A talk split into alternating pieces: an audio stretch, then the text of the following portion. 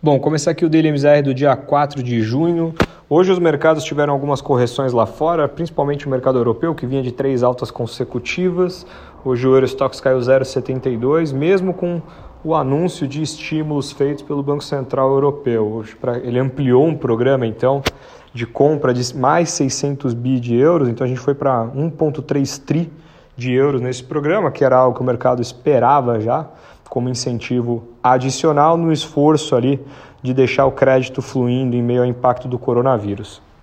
O aspecto que o mercado levou de maneira levemente negativa foi o não comprometimento da presidente do Banco Central Europeu, no caso, é, de comprar ativos de perfil junk corporativos, ou seja, empresas ali de baixo grau é, de investimento, né? então estão fora ali do grau de investimento. Isso colocou um pouco ali o mercado, esperava um pouco mais nesse comunicado. A verdade é que a gente tem uma alta realmente muito forte nos últimos dias e naturalmente ali você poderia ter algum tipo de correção. O S&P tem uma queda de 0,34, seguindo um pouco essa correção, mas o mercado muito mais ansioso pelo payroll amanhã, né? Então a gente tem os dados de emprego nos Estados Unidos, é sempre um evento grande que o mercado é, tende a reduzir riscos no dia anterior é, em relação a isso, principalmente no tema do corona, que a gente sabe que os dados de emprego têm sentido sofrido bastante nos Estados Unidos.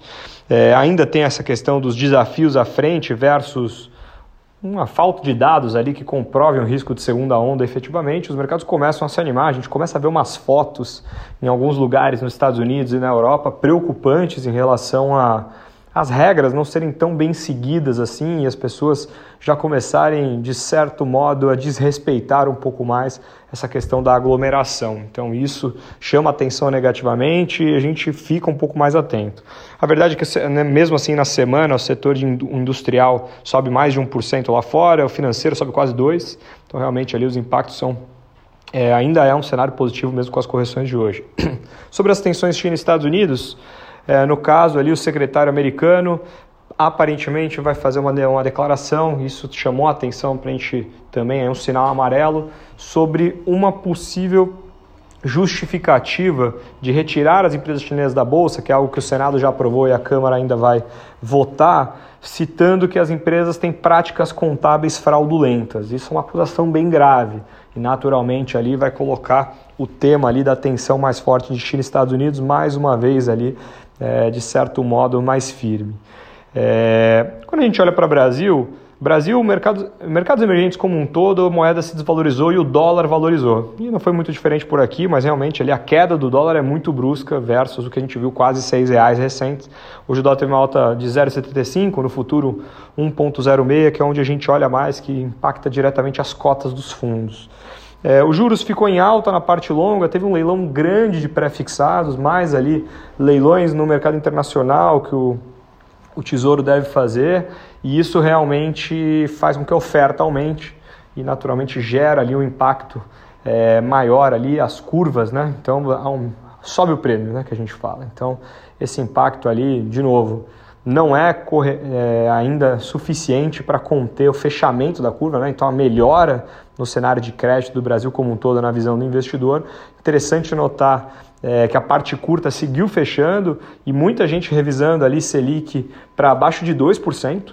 Então, muita gente falando de 1%, seria algo assim, não só inédito, mas a gente realmente ficaria muito próximo de países desenvolvidos com o mercado de juros e seria uma mudança ali muito grande é, na economia brasileira.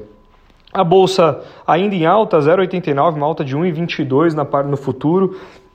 Banco segue uma correção, segue subindo bem de maneira bem forte. Commodities hoje teve um dia muito bom e naturalmente o índice também é, tem uma resposta muito positiva a isso. Então o mercado é, um, um pouco mais de correção hoje, mas a Bolsa Brasileira segue ali muito próximo dos 94 mil pontos e chama atenção realmente essa subida mais forte. O que a gente tem que monitorar para frente? Seguimos ali olhando esses dados, é, indicadores financeiros de curto prazo, principalmente os, os mais macros que olham muito esses dados de PMI, industrial, de serviços no mundo todo, a melhora é considerável, por isso o mercado se anima. Fora isso, os dados de emprego nos Estados Unidos são realmente relevantes, de olho nas tensões geopolíticas, risco de segunda onda, e no Brasil, enquanto essa parte política entre um melhor é, clima entre legislativo e executivo permanecer, começa a imaginar, é, o mercado começa a precificar ali alguma coisa de agenda já econômica mais forte, que é o que o Maia, inclusive, puxou nas declarações recentes. Então, o cenário